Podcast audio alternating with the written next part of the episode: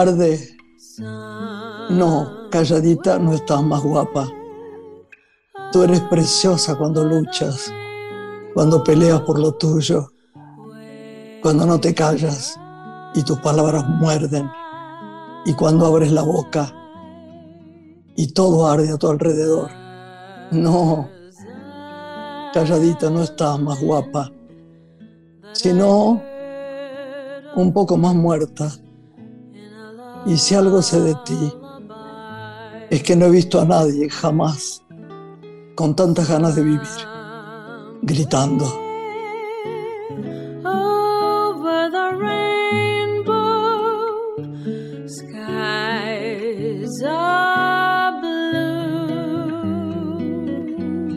Hola Lore. Hola Grace, buenas noches para todos. ¿Cómo buenas noches, mi amor. Qué lindas palabras, ¿no? Bellas, como cada poesía con la que elegís abrir el programa. Qué linda idea tuvimos, ¿cierto? Que, a la gente le gusta mucho. Deberíamos un día dedicarnos.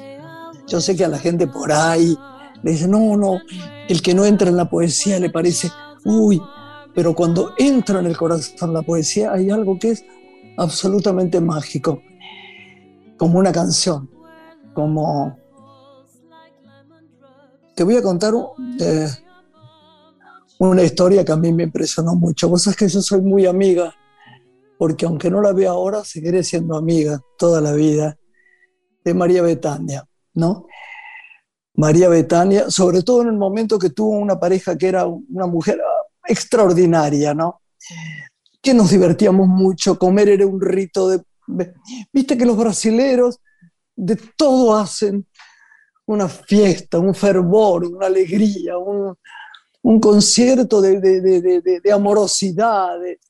Yo creo que la gente, si no sigue mucho a María Betania, a mí me gusta mucho Gal Costa, me gusta su hermano, el de María este, Caetano, pero sí, pero María, María es una cosa increíble. Entonces, eh, a mí siempre me resultó difícil oír mi nombre, soy absolutamente sincera, ¿no? Graciela me, suena un nombre duro, no sé por qué, no, no, no lo voy a repetir. Y la única vez que oigo mi nombre dicho con, que, que me me, pone tan de buen humor y me endulza tanto el alma es María que dice, Graciela, usted está bien. Hay algo en ella absolutamente mágico. Bueno, eh, la historia con María, su casa y los viajes y todo los contaré en otro momento, pero pasó algo muy, muy, muy increíble. María, que nació en Bahía, eh, yo tengo un cuadro que ella me regaló de donde ella había nacido, canta una canción que se, llama eh, ah, me llamó, me llamó Mini Niña, May Mini Niña era una, madre de santo, May de Santo, eh, que, vivía, siempre vivió toda su vida en Brasil, en, obviamente en Bahía. Y un día, no sé por qué, yo fui a estrenar una película, no estaba con, con, con María, que me había hablado tanto de, esta May de Santo y que sabía tanto por, por, eh, por todos los escritores que, la adoraban este, y que hablaban de ella, que la había salvado Dorival Caimi, este, Jorge Amado, el autor de Doña Flor y sus dos maridos. Yo he vivido en casa de él, en casa del lagarto azul, y hablaban y hablaban de mami y niña. Y yo pensé, nunca en la vida la, la voy a poder conocer.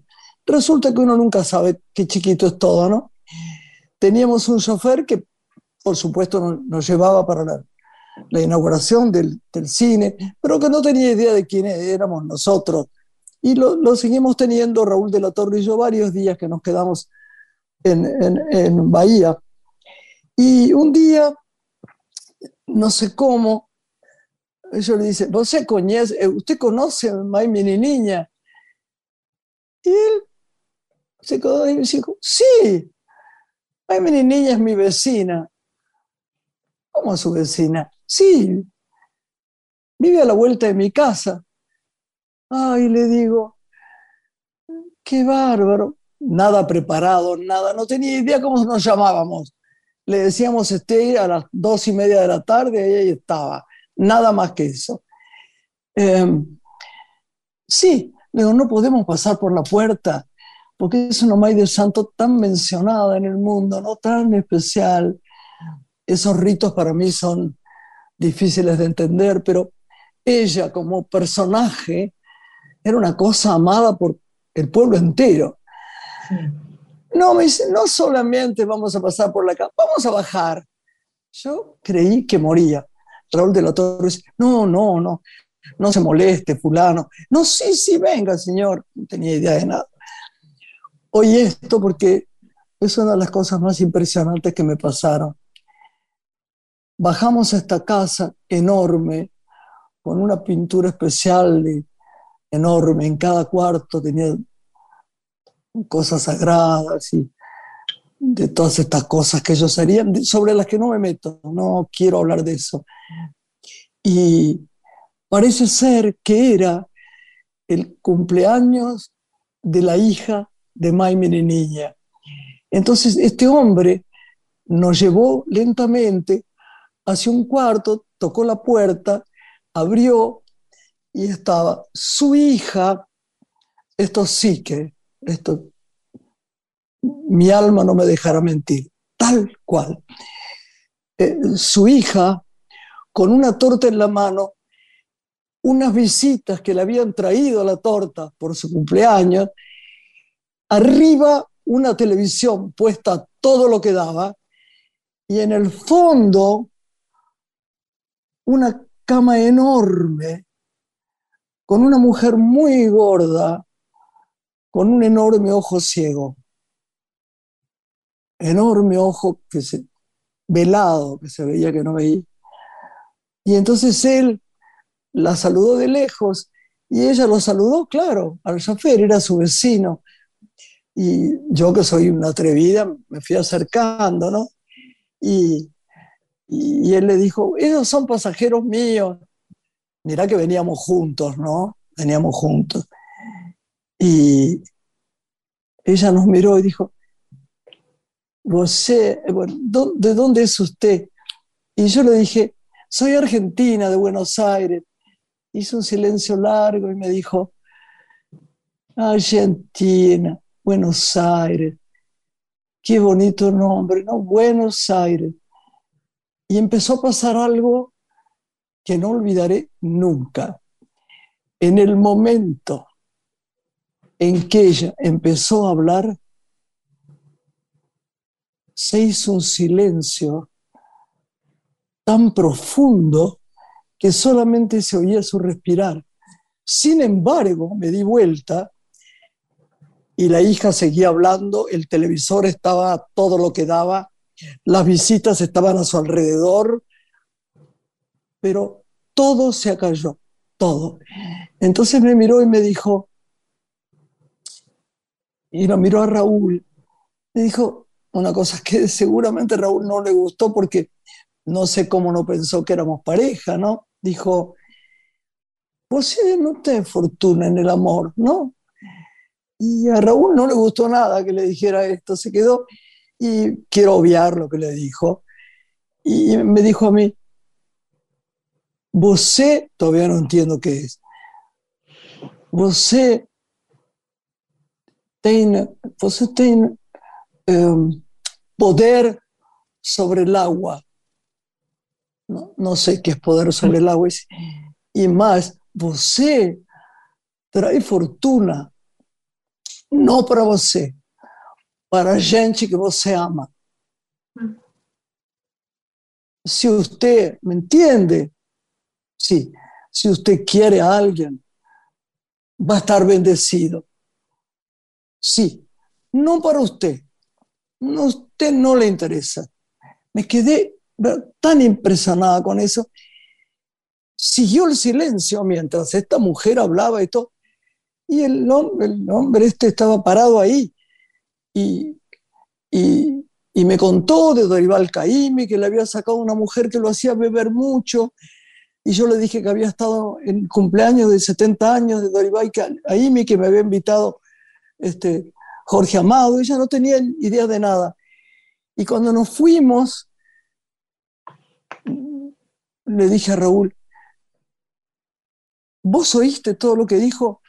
Y él me miró y me dijo, presenciamos una suerte de milagro, porque se acallaron todas las voces cuando esta mujer habló. Tenía 92 años y a los tres meses se murió. Un legado. Así que la verdad lo quise contar porque fue una de las cosas más impresionantes que me gustaría saber qué quiere decir poder sobre el agua. Pero me dicen que el agua es el mundo, que es todo, que estamos hechos de agua, no sé. Me viene bien querer gente y, poder hacerle bien, pero no sé nada. Está bueno. María ¿eh? Betania pensaba al escucharte que siempre cuenta que quería ser actriz, ¿no? Pero que era imposible pensarlo en su casa porque habitaba la música y por eso se dedicó a la canción, ¿no? Y hace pocos días, ¿sabes? Ofreció un concierto gratuito por primera vez en formato virtual para celebrar sus 56 años de debut musical. Que lo recordó con una anécdota muy linda que yo nunca había escuchado, que es que el día que debutó la invitaron a ir a la peluquería, el productor, porque no le gustaba cómo tenía su cabello. Y estuvo horas en esa peluquería y no se sintió muy cómoda cómo la dejaron. Entonces el escenógrafo del teatro, donde ella iba a cantar, notó que estaba incómoda con el look. Entonces la recogió el cabello y le hizo un monio con el que cantó Carcará el tema que la consagró. Y ese moño, dice Betania, fue su marca registrada de ahí adelante, como fueron también sus estrofas, sus textos que ella siempre incluyó entre cada canción. Eso se lo enseñó el director Fauci Arap. A partir de ese momento, el moño y la inclusión de los textos en, cada recital se transformaron en su marca registrada. y también se conoció que en estos días va a lanzar Noturno, que es su último disco, que va a tener canciones de compositores como Adriana Calcañoto, Chico César, Tim Bernades, un disco que va a salir en los próximos meses y que no va a ignorar, dice Betania, los contrastes y la realidad social de su país, temas que ella siempre la convocan desde la música, ¿no? Sí, es una y diosa está atravesada, dice, por la pandemia, porque ha vivido un Brasil en este momento muy dormido, muy asustado, muy enfermo y muy triste. Y ella quiere recuperar el Brasil de la alegría. Así que en este disco va a evocar todo este tiempo que quiere volver a vivir. Pero qué lindas historias, gracias por también aportar lo tuyo. ¿Qué te parece si Hermosa Betania y hermoso el, tema que elegiste para irnos a la pausa y presentar al invitado, Mel, de María Betania, que tanto te gusta. Sí, yo se lo cantaba a Juan Cruz cuando era chiquito. Bueno, nos vamos a la pausa y presentamos a este genio que tenemos acá presente.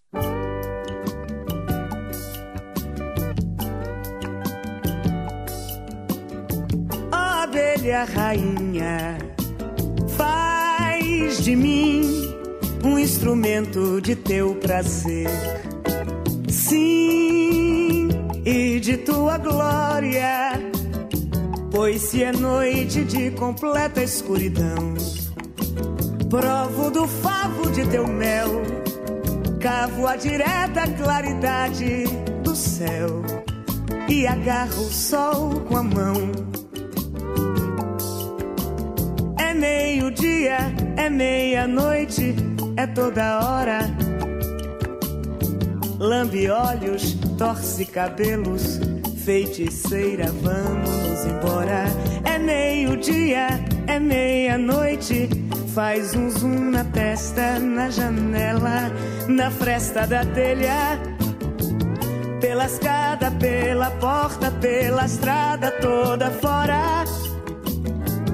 Anima de vida, o seio da floresta, amor empresta. A praia deserta, zumbi na orelha, concha do mar. Ó oh, abelha, boca de mel, carmim, carnuda vermelha.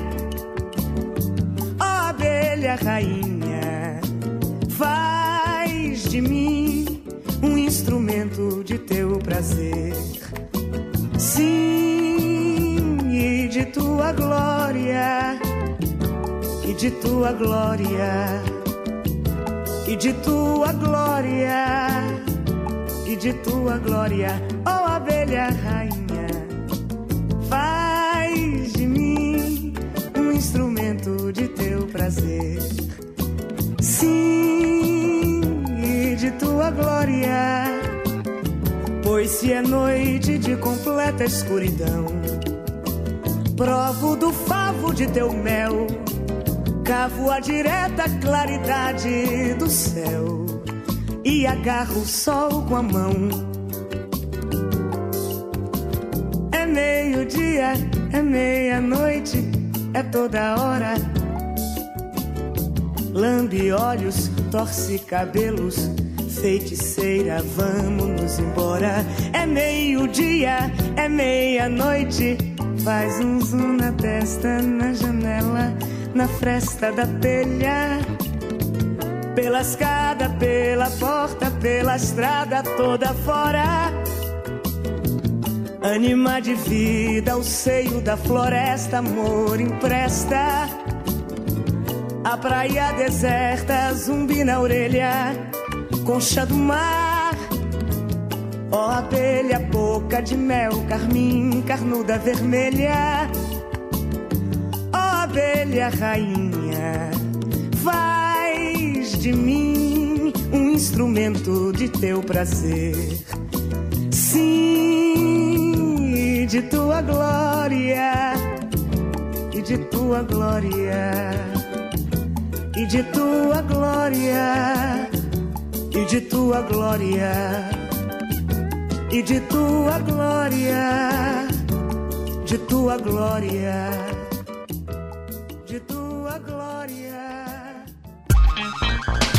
La noche tiene una mujer. Graciela Borges en la radio pública.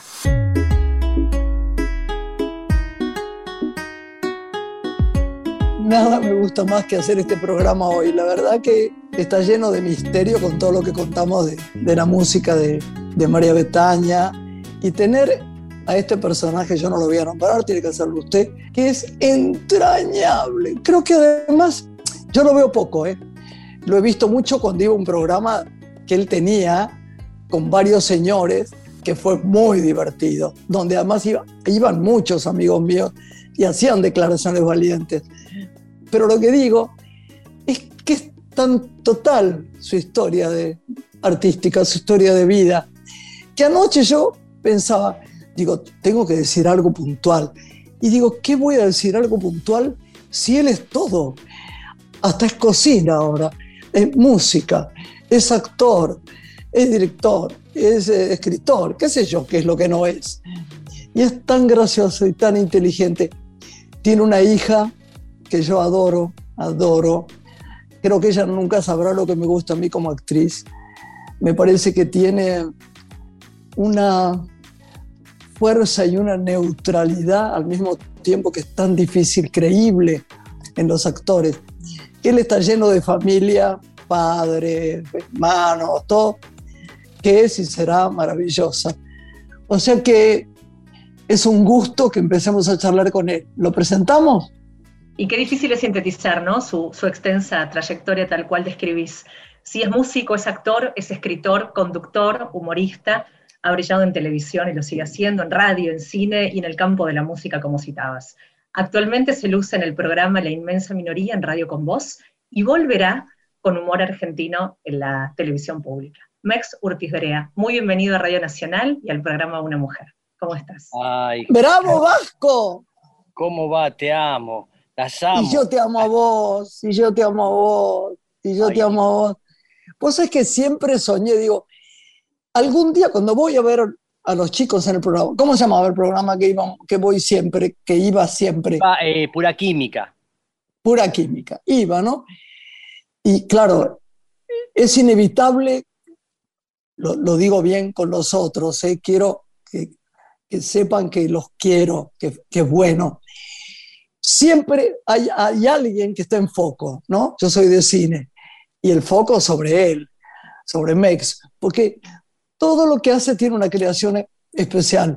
Y yo a veces he pensado, tendríamos que hacer un show juntos.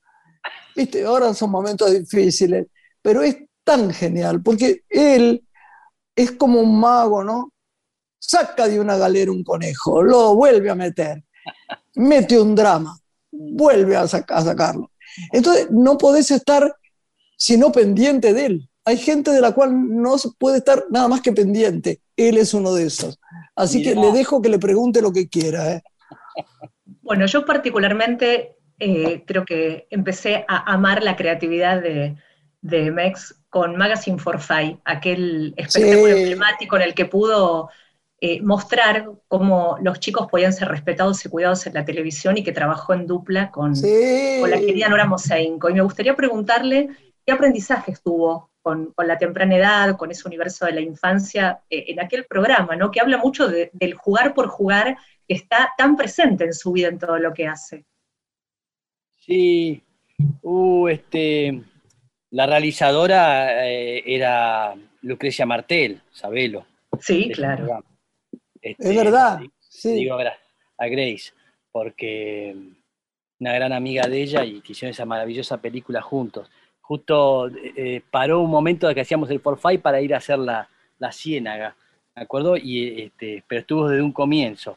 Eh, mirá, es, es, raro el, yo creo que todo se basa un poco, yo, yo eh, soy músico, siempre hice música, desde chico, desde los seis años tocaba la batería. Y en mi adolescencia eh, fui a parar como alumno de, de Dombi, el señor Vitale, el padre de Lito Vitale. sí, él me enseñó a tocar el piano, me enseñó a improvisar, me enseñó a crear y me enseñó la vida de que todo era posible y que cualquiera podía ir y, hacerlo y llevarlo a cabo, cualquier idea que tenía en la cabeza. Entonces yo todo eso tiene que ver con él, por eso lo menciono, al padre Delito que fue mi gran maestro.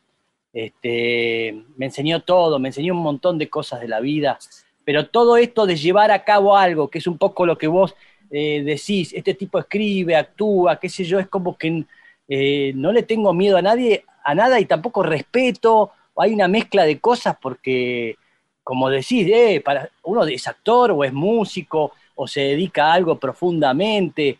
Eh, y a mí se me pasa que, tengo una idea y, quiero llevarla a cabo. Después actúo o hago del conductor o hago la música o hago, no sé qué hago, pero sé que esa idea, ese producto, eh, se plasma en, algún lugar, en un teatro, en la tele o en la radio, donde sea.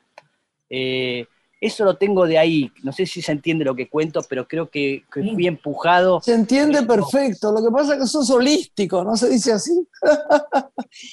es increíble porque además, para llenar tus oídos y tu corazón, todo lo haces bien. Mira, estás en una peli. A mí la peli no me gusta, a mí me gusta lo que vos haces hasta lo que no me gusta. Lo transformás. De mí, me parece que vos gustás de mí. Sí, y bueno, ya está, ya se sabe, ya está. Es un hecho, es un hecho. Pero te salvaste porque ya no quiero tener más novios. qué bueno, qué suelto se, va en la vida uno sin novios y. Ay, sí.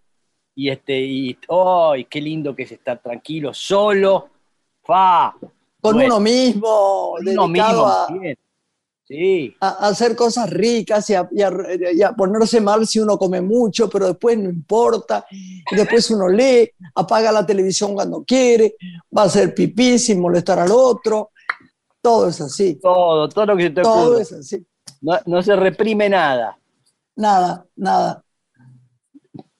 Bueno, me parece. Que... la cocina, ¿no? Al, al, comenzar y Eso, eso, eso, eso. ¿Cuándo empezaste a encontrar eh, ese sabor por cocinar, por mostrar en Instagram eh, recetas propias? ¿Cómo fue ese camino de exploración por la cocina y por la cultura gastronómica? Eh, siempre cociné de chico porque mi madre no cocinaba y a la noche cocinaba yo para, para, éramos, somos seis hermanos, un montón, y entonces fui aprendiendo, me gustó. Después trabajé con una tía mía que se dedicaba a hacer servicio de lunch, se llamaba en esa época, para casamientos y para distintas... ¡Qué bien! Ahí. Trabajé ahí eh, haciendo diferentes cosas. Esto te hablo en la adolescencia. hasta los veintipico ahí, poquito. Eh, y me ganaba los mangos haciendo eso. Y siempre me gustó, me gustó cocinar, soy curioso. Eh, y me gusta mucho agasajar. Entonces, me parece que el cocinar es un acto de amor eh, muy profundo. cuando vos invitás a alguien a tu casa, y, le cocinaste y trabajaste para ese tipo y ese tipo quede satisfecho y que, que, quiere más y hay más. Y, todo ese acto a mí me parece hermoso y lo practico a diario. Entonces, me gusta por todo eso cocinar. Y lo de las recetas fue una idea de mi hija Violeta, que me dijo, tenés que hacer algo en Instagram, viste, que, a uno le cuesta más de otra generación el mundo de las redes, exponerse, eh, qué sé yo, todas esas cosas. Y me dijo, ¿por qué no cocinás? Porque cocino, y entonces empecé a hacer las recetas y empecé a ser un personaje, eh, dando las recetas, diciendo ah, te voy a seguir ahora, no te estaba siguiendo, Mex, ah. vos tampoco a mí. Eh, sí, cómo no. Ah, no, no, no, ahora nos vamos a seguir. no, yo, yo cada vez que oigo, veo que, que, todas mis compañeras, mis amigas te ponen cosas divinas. Ay, ay, yo te sigo. ya estoy acá. Este... Borges Gra 13. Ah, Borges. No, ahora te sigo. Sí, sí, sí, ya está.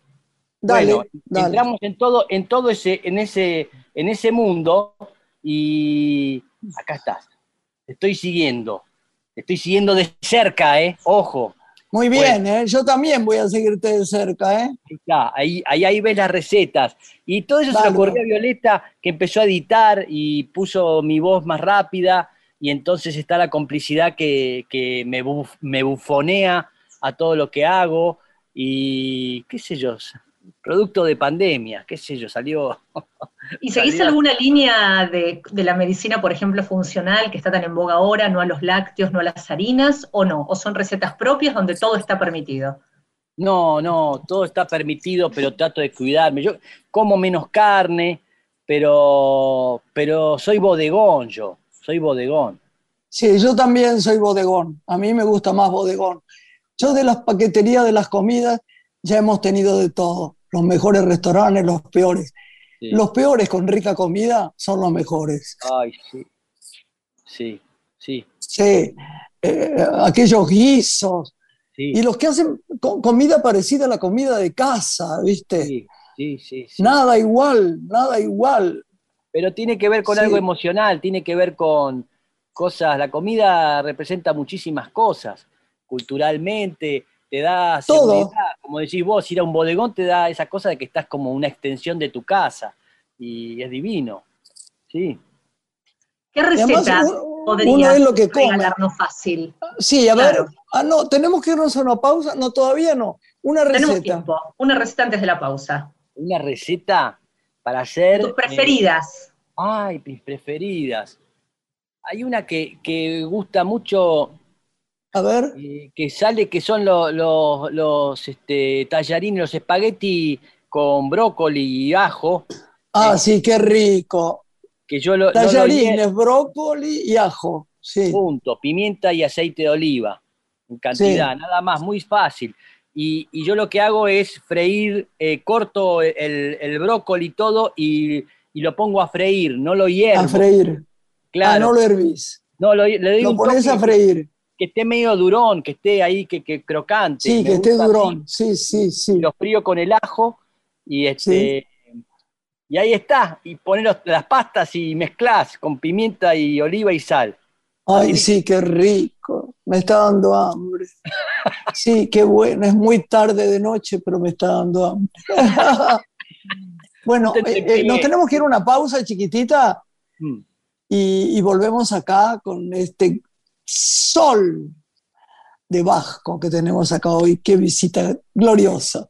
Nos recuerdan con música, Grace, porque Mex eligió un tema para esta pausa musical. ¿Cuál? ¿Cuál? escuchar los ejecutivos de María Elena Walsh. Después nuestra querida María Elena, nuestra adorada María Elena. Ahí vamos, pausa con ella.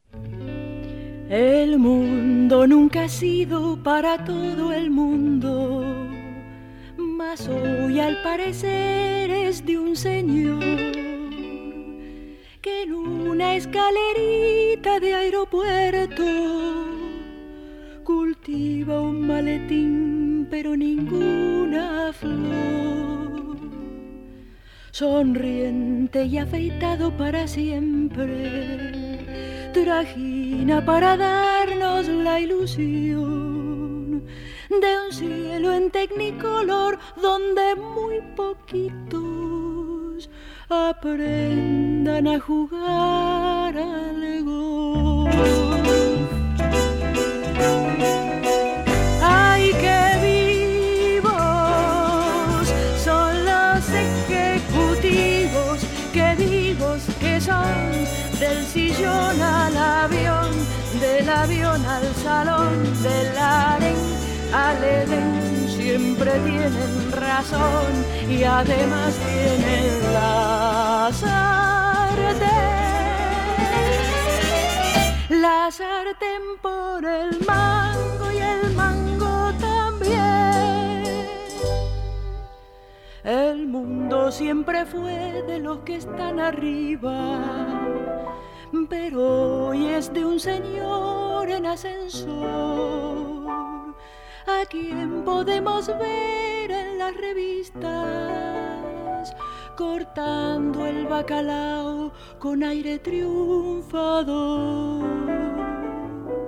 Lo come para darnos el ejemplo de rendimiento máximo y confort. Digiere por teléfono y después nos vende conciencias puras de robot. ¡Ay, qué vivos son los ejecutivos! ¡Qué vivos que son del sillón al avión, del avión al salón, del aren al Edén! Siempre tienen razón y además tienen la la sartén por el mango y el mango también. El mundo siempre fue de algunos elegidos, hoy es para el que elige lo mejor. Dinámico y rodeado de azafatas, sacrificándose por un millón. Como él tiene de todo menos tiempo, nos aconseja por televisión ahorrar para tener estatus en la muerte. La eternidad en un reloj. Ay, qué vivos son los ejecutivos, qué vivos que son del sillón al avión, del avión al salón, del aren al Edén y además tienen la sartén. La sartén por el mango y el mango también.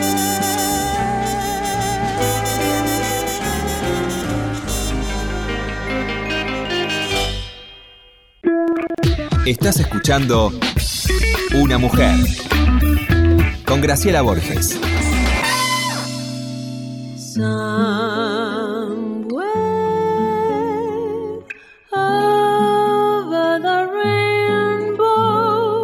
Lindo programa.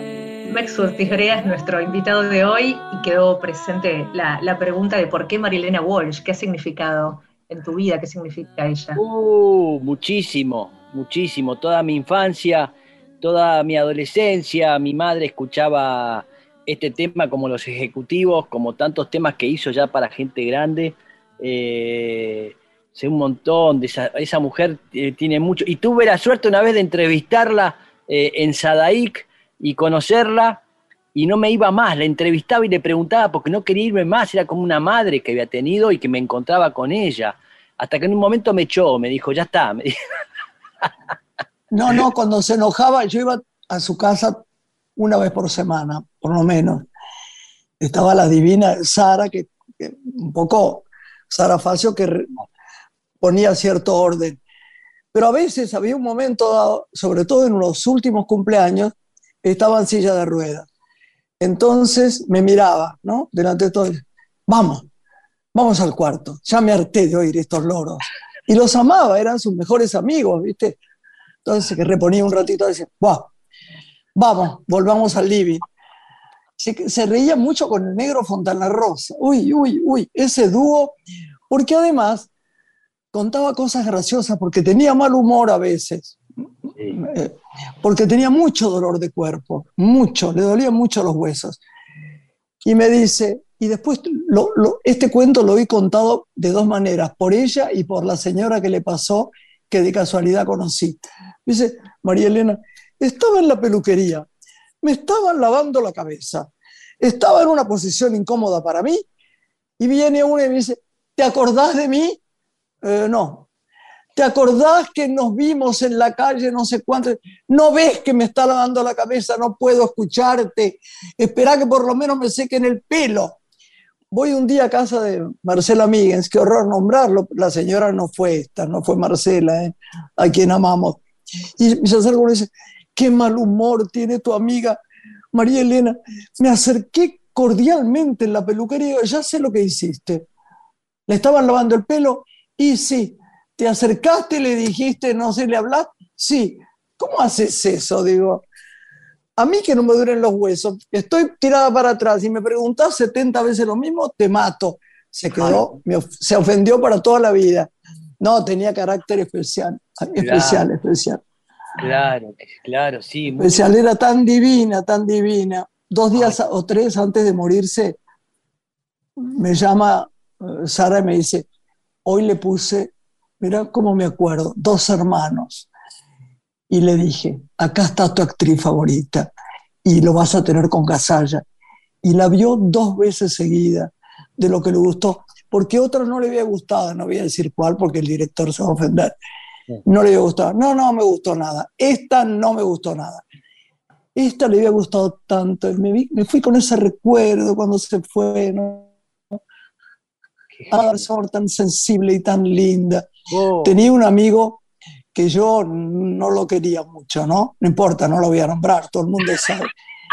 Y ella me explicaba por qué lo quería. No te pongas así. Si yo te estoy contando, Graciela, por qué lo quiero, es porque algo lo merece. Bueno, bueno. Entonces yo intenté quererlo, no lo quise igual. Pero bueno, ahí terminó el cuento. Era una persona divina, divina, divina. Mex, al, al, presentarte decíamos que volverás con Humor Argentino en la TV pública, ¿no? El programa que estuviste haciendo el año que pasó, que recupera las creaciones de, de humoristas de todo el país. Y me preguntaba al verlo si crees que hay un humor argentino que nos identifica, parte de nuestra idiosincrasia. ¿Cómo es, si lo hay? Sí, sí, hay muchos humores argentinos, pero sí hay un humor argentino que, que además es, es, difícil sacarlo de este país, ¿no? Porque lo que se ríe el argentino no, no se entiende en muchas partes del mundo. Eh, que lo han logrado muy pocos, como, como Kino o qué sé yo, pero no, es, un, lenguaje, hay una cosa del doble sentido, de la picardía, de que mucha gente se queda afuera. Y eso es muy, o sea, tenés el, el, argentino es, o sea, es esa cosa del italiano que tenemos nosotros de la viveza, de la cargada, de la cachada, de hacerle una cámara oculta, de, eso es, un, es una porción ah. grande del argentino que se ríe del otro y se burla del otro o sea, está muy puesto el humor así, como los cordobeses son más así, como distintas partes del país eh, tienen su característica. Pero, y el porteño, el porteño es así, muy cachador. Y después tenés este, hay tipos muy, muy geniales, creativos, geniales, desde Nini Marshall a Juana Molina, a Saya, como nombraba, qué sé yo, hay, hay un montón de... ¿Te acordás lo, lo, que eran esos programas de televisión, Grace, en los 70, de La Tuerca? Eh, eh, Dios mío, Dios mío. había unos cómicos increíbles, Fidel Pinto. Increíble. Eh, oh, qué sé yo, Pepe Hay uno que, que, lo hagan los, los, los, españoles. ¿Cómo se llama uno? que Pero saben de memoria las cosas. Me lo contaban cuando estaba ahora filmando. ¿Un, un, español? Un argentino que aman. Bueno, hay, cosas que saben. Por ejemplo, Esperando la carroza, todos los españoles saben cada una de las frases de la película. Es Impresionante. Es una genialidad. Y eso es, eso es neorrealismo italiano, ¿viste? Es, es, es algo que nosotros tenemos, por eso nombro a Italia, ¿no? Y España, que tiene que ver con, con nuestros ascendentes y, nuestra cultura, y nos reímos de esas cosas. Es una mezcla de cosas. Pero eh, eh, con este programa eh, descubrí que, que, en distintas partes del país se ríen de distintas cosas. En Jujuy, por ejemplo, hacen el carnaval y hacen un duelo de copleras. Copleras, ah, la mujer con Jujuy. Jujuy con, el, con la caja va tocando y le va diciendo así como si fuese una payada y vos que te vi el otro día contar cosas que no sé qué, qué todo en rima, y, se, cachan una a otra, es maravilloso, de un humor increíble que, los porteños no tienen idea. Este, hay un montón de cosas maravillosas en todo el país que se ríen de distintas cosas. Sí, lo disfruto mucho hacer el programa, porque estoy descubriendo cosas que, no conocía. Este, muchas mujeres, he encontrado mujeres eh, payadoras, Grace, no. El payador era un payador, un señor, pero mujer, vino todo el cambio. Y bueno, estamos creciendo, estamos ahí unidas, triunfaremos. felizmente, felizmente. Oíme, una cosa, ¿estás viendo algo de televisión o no? Veo. ¿En la pandemia o no? No, sí, me, siempre, siempre veo, series, veo, veo Ah, series. Eh, recomendaros una serie. ¡Pa! ¡Qué momento! Bueno, si no te acordás, después me lo decís. Eh, hay una, de, eh, Patriot, se llama, está en Amazon. The Patriot. The Patriot, así. Es muy rara, tiene un código así como los hermanos Cohen, ¿viste? No sé si viste Fargo. Pero eh, adoro los hermanos Cohen, claro. Tiene tono de, gente que se mete en problemas, que lleva a cabo algo que, no tiene, que no está en condiciones de llevar a cabo.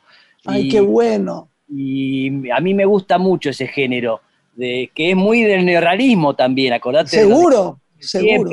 Esos tipos que dicen de, llevar adelante un emprendimiento y que sabes que van a fallar, ¿viste? Que no va a... Es divino. Bueno, eso me gusta. Me preguntaba, Mex, cómo es tu, dinámica creativa, si sos de planificar de pronto cuando soñas con algún formato de programa que te gustaría conducir, lo mismo en el campo de la música, si te pensás tocando con alguna banda en particular o con algún músico, o todo te permitís que te suceda y en general te convocan o vas en busca de... Cosas, las dos cosas, o, la, o la busco. Ahora, por ejemplo, me ofrecieron hacer la, la segunda mañana de Radio del Plata. Vuelve Radio del Plata felizmente, este, nuevos dueños, se están ahí poniendo al día con las deudas y todo eso. ¡Ay, qué bueno! ¡Qué bueno! Trabajo posible. Sí, sí, Y sí, tiene 70 empleados y están ahí arreglando bien todo y bueno, arranca de nuevo este, y, entonces voy a hacer la segunda mañana, voy a conducir, voy a, tengo que armar el programa, tengo que pensar, eh, eh, quiero que sea toda gente joven, eh, entonces me pongo a ver eh, en distintas cosas y pregunto y llamo y me, encanta. El momento este de armar algo y llevarlo a cabo y tener una idea y llevarlo, y además estoy con Saborido armándolo también, con Pedro. Ah, genial, genial. Me, divierto mucho con él y, tiene una cabeza increíble, entonces disfruto mucho de, del armado de algo nuevo, mucho, mucho. Así que eh, justo me preguntaste y estoy en estos días con eso. Pero vos has visto que no hay nada como la radio, ¿no? Nos encanta ah. la radio. Estamos todo el tiempo, todo este equipo, pensando cómo hacemos el programa. Es difícil no hacerlo como lo hacíamos antes, en casa, sentados o en la radio, lo que fuera. Pero amamos la radio. La verdad que la gente, tengo unos vecinos graciosos y le digo, chicos, ¿ustedes no tienen tele? Y dicen, no, yo tengo radio. A mí me gusta la radio. Dice Patricia, sí, sí. me gusta la radio, dice, porque puedo hacer cosas y al mismo tiempo imaginar montones de cosas. Claro. No, la, tele me lo dan todo servido. Me dice, mira qué buena idea, ¿no? Claro, es así.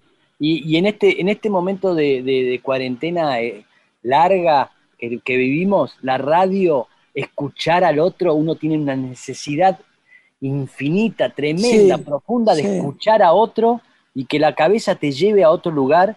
Eh, eh, la radio es, lo más. La tele es algo que ya, ya está, es de modé, ya pasó. Yo no tengo más cable, tengo wifi y veo cosas que quiero ver en el momento, pero no, me aburre mucho la televisión, me aburre mucho.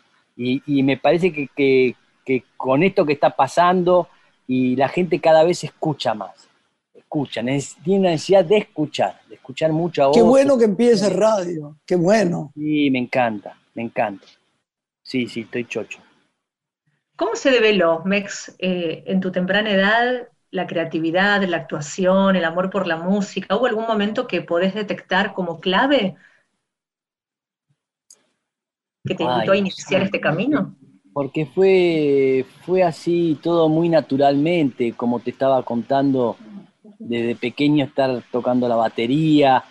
Mi viejo, que Grace lo conoció, a Raúl, al viejo, este, él era crítico de teatro en la prensa en el 50, antes de hacer El abogado del diablo y todo eso. Este, y siempre tuvo una relación con el teatro.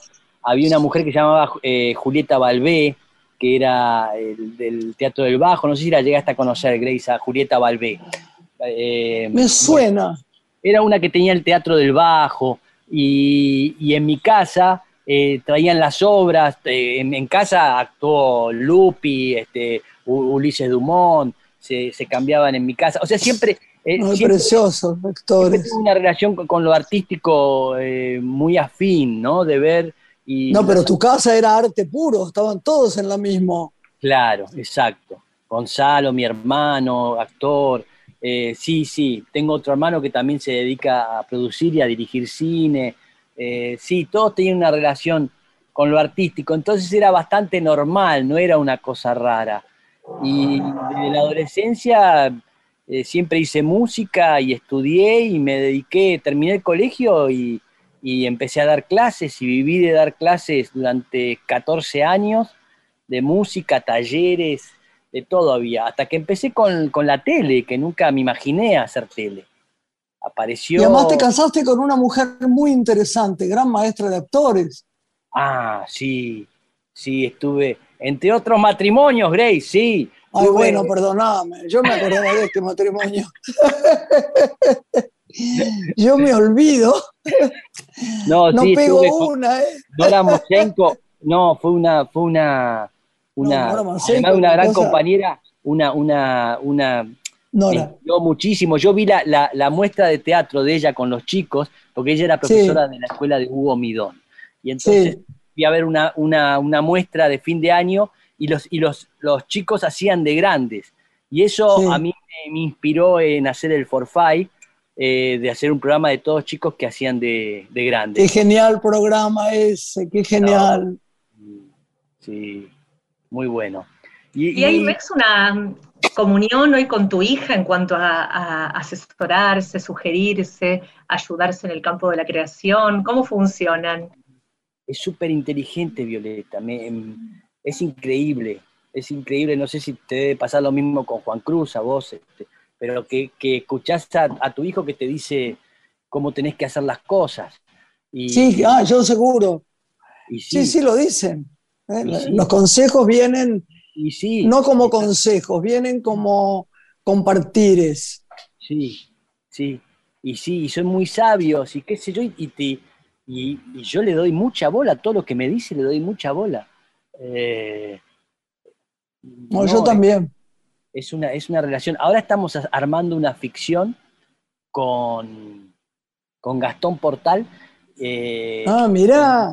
Con Martínez Lipak, que la va a dirigir el actor Martínez, que era un forfait, el, Martínez Lipak.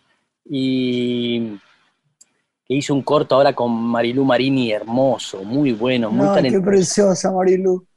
Sí, y, este, y Violeta va a ser de mi hija, vamos a hacer una situación real, padre e hija, pero que estoy en esta casa y que no puedo salir porque tengo una fobia al mundo exterior y, ella me representa como, como, artista, es toda una cosa que es muy simpática y que está buena.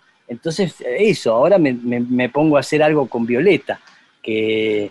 Que es una divina total, pero vos no tenés nada de fóbico, ¿no? Vos salís a la calle y eso. No, no, soy fóbico, soy fóbico, de verdad. ¿Ah, soy fóbico? Soy muy ah. casero y hago que todo suceda en mi casa y por eso soy eh, buen anfitrión y todo eso para que la gente venga. Ay, mi amor, yo creí que sí que salías, qué bien. No, Te cuidas mucho. Este bicho es muy humillante, sí. No soy Greta Garbo, pero, eh, pero tengo... Greta Garbo. Ayer hablábamos de Greta Garbo. no, pero ¿te acordás de lo que, Greta Garbo no salía de la casa? Pero... No, no salía de la casa, no. Sí, pero sí tengo algo... Sí, sí, soy, me cuesta salir, la paso muy bien acá, estoy tranquilo acá. Y entonces em, escribimos una ficción a partir de esa locura mía que tengo, pero, pero con mucho humor, este, no, todo bien. Este, sí, por supuesto, salgo cuando tengo que salir, este, tengo que ir al médico.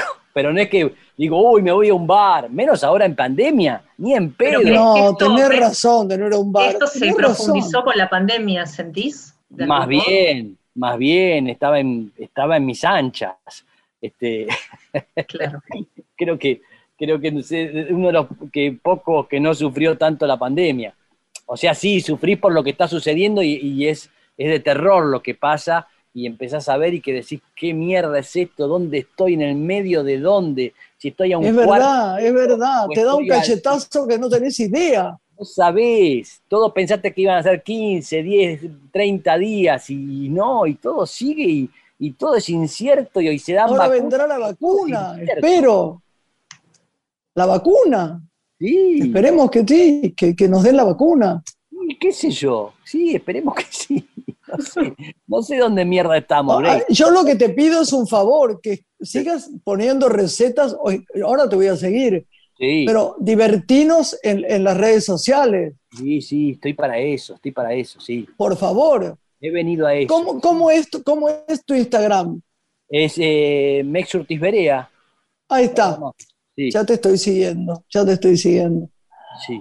¿Y libros, Mex, algún libro que te convoque o autores que te convoquen? Ah, leo amigos, terminé de leer el libro de Saborido, ahora estoy leyendo este libro eh, eh, Maten a Duarte de Catadelía, que... Maten a Duarte. Sí, toda la historia de Juan Duarte, que, es un enigma, ¿no? ¿Qué, pasó ahí? Eh, y bueno, me, atrae mucho. Estoy también leyendo el libro de, Piña, de, Gardel. Mm. Eh, me interesa muchísimo, ¿viste? Gardel era. era Imagínate. Un artista pop, ¿viste? Era. Absolutamente. un genio. Todo, inventó todo, todo, todo. La actuación. Las películas, todo con las canciones. Eh, un genio y te vas enterando cómo el tipo hacía, un tipo que no sabía tocar un instrumento y, y compuso las mejores músicas como volver o como qué sé yo, infinidad Impresionante, Carlitos, Carlitos. Una vez una amiga mía me dijo, eh, mi papá era amigo, o, mi abuelo era amigo de Gardel. Yo nunca vi ninguna película de Gardel, Socorrito, mi amiga. Por favor, míralo porque lo pasan siempre el día de su cumpleaños, el día de su muerte. Vi una y caí muerta de amor, esa sonrisa inevitablemente seductora esa manera de actuar de Carlitos Gardel. Por favor. Bueno, nos tenemos que ir, ¿no? Es tiempo de despedirnos y agradecerle a Mex por su generosidad de recibirnos esta noche. Mex, te amamos, te amamos, te amamos, Mex, te amamos. bueno, gracias. Ay, es mucho. Gracias, Grace. Muchas gracias. Gracias, mi amor. Chau, Vasco. Chau. Un beso a todos. te quiero. todos los radio escucha. Beso a todos los radio escucha. Dale, dale. Besitos. Chao. Una mujer se ha perdido. Conocer el delirio y el polvo Se ha perdido esta bella locura, su breve cintura debajo de mí. Se ha perdido mi forma de amar, se ha perdido mi huella en su mar.